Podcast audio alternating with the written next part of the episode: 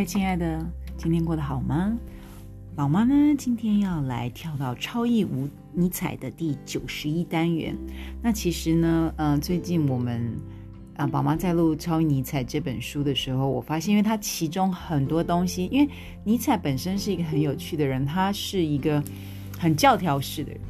对，那他本身自己就是超级热爱京剧啊、名言啊，这点跟宝妈年轻的时候很像，很喜欢这种小诗啊、千言啊、京剧啊来砥砺自己。嗯，那相对来说，对于故事的需求没有那么强大。对，那所以呢，嗯，这也是为什么尼采他出的很多书，他可以抽取出这么多的名言佳句，因为他几乎啊很多东西都是在传达他对一些呃事情的看法，或者是他学习过的过程。啊，吸收到的经验，或者是他自己本身的历练啊经验所累积下来的一些人生哲学。那他很早就是一个无政府主义者，所以这个人本质就是一个很走在思想思想本来就是一个很走在前端而且很前卫的人。那不管任何一个哲学家啊，哲学这个字啊，philosophy 本来就是一个代表人热爱。爱那个热爱智慧的意思，对。那人类很妙，人类是一个充满爱的一个生物体，对。这也是为什么很多人说上帝创造人类，上帝是爱，所以理论上人类是最大的一个，嗯，他最。重要的一个角色，在地球的一个角色，应该是把这个爱传递出去。但很不幸呢，我们后来，呃，受到了一些原罪，包含，呃，对于一种欲望，OK，就是伊甸园亚当亚当夏娃那时候吃了，啊，偷吃了那颗苹果，对不对？然后产生了羞愧，而产生了对自己觉得自己不如上帝。自己不够纯洁，然后自己贬低自己，然后自己产生了羞愧感，然后产生了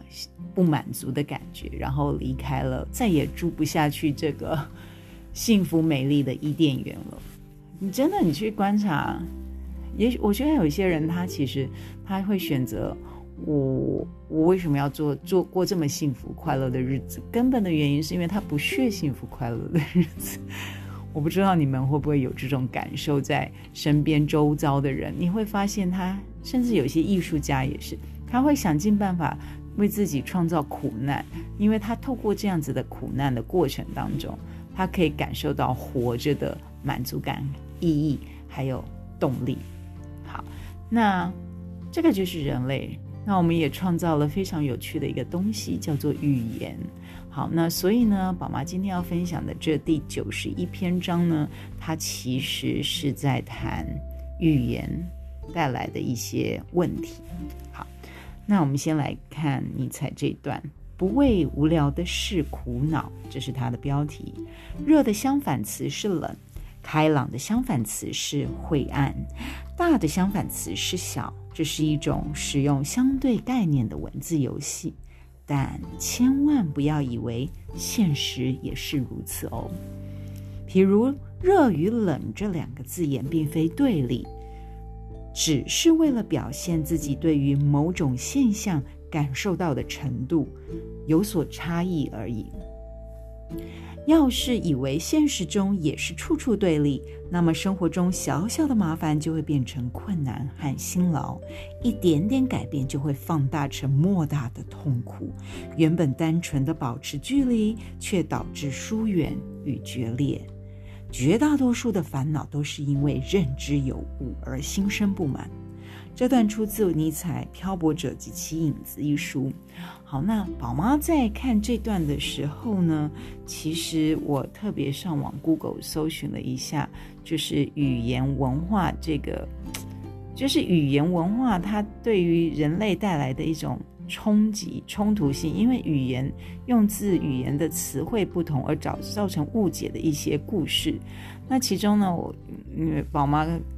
跟小布，我们都超爱听老高的的 YouTube 频道。呃嗯，老高那他有一个 YouTube，他分享了一部作品。那在谈语言的时候，其实语言文字的时候，那时候我在呃 Google 上面就是维基百科就有特别看到一部片，叫做《意境异星入境》。那《异星入境》它是一个华裔作者，他写了一本书改编而成的。那他那本书里面就是在谈，其实主轴就是在谈外星人一呃来到了地球。那地球试图想要跟外星人沟通，那后来发现，原来这些外星人来到地球最重要的一个使命，是为了要传递外星人的高维度的一个语言沟通的文字给地球人。那他他们相信，而且事实也是如此，就是当你的语言语汇产生了一个重大的一个突破。产生了一个更高维度的一种现象的时候，就会发现人类整个思想文化也会产生一个大跃进。那在这部影片当中呢，就是《异星入境》这部电影呢，它里面呢谈到的故事就是外星人来了，然后我们要试图了解他们。那在各国十二个国家主要国家呢，都在想尽办法去跟。去理解外星文字的时候呢，每一个文化背景的人，他都用不同的方式去试图理解。那中国呢，很特别。中国因为觉得这种图像式式的符号跟麻将的符号很像，所以他试图用麻将的一些概念来去理解，呃，外星人的语言文字。但他在理解过程当中，因为他是建构在麻将这个零和游戏，就是一个一个赌博博弈游戏当中，所以呢，他所有解析出来的语汇都是产生一种赢或输的一种概念。那相对来说，另外这边，嗯，就是欧美这边呢，美国这边他们找到的这个语言学家呢，她因为是个母啊，她是一个女性。而且是一个比较感性的女性，所以她在试图跟他沟通的时候，她不是，她本质就不是保持着一种想要，啊恐惧或者是排斥或武装自己保防卫自己自自己的心态，所以他很快的时间就把他的那个层层的保护的这些防防护衣给脱掉，因为他想要近距离一手的去感受。去感受这个外星人想要传达的一些东西，对。那在经过每个国家试图想要建构跟外星人沟通的过程当中，那很不幸的发生了一个误会。那个误会就是他们发现了“武器”这个词汇。那呃，这位女主角呢，女女主呢，她其实她发现这个这个词汇。不是那么明显，叫做武器，它可能也是一个工具的意思。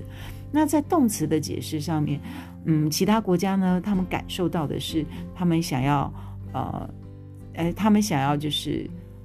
发出武器、发动武器、使用武器，对。但是女主她感受到的，她解读出来的却是提供武器，对。所以因为呃，这个跟外星人交通的交流的过程当中，对于语汇的理解产生了莫大的歧义。导致后来呢，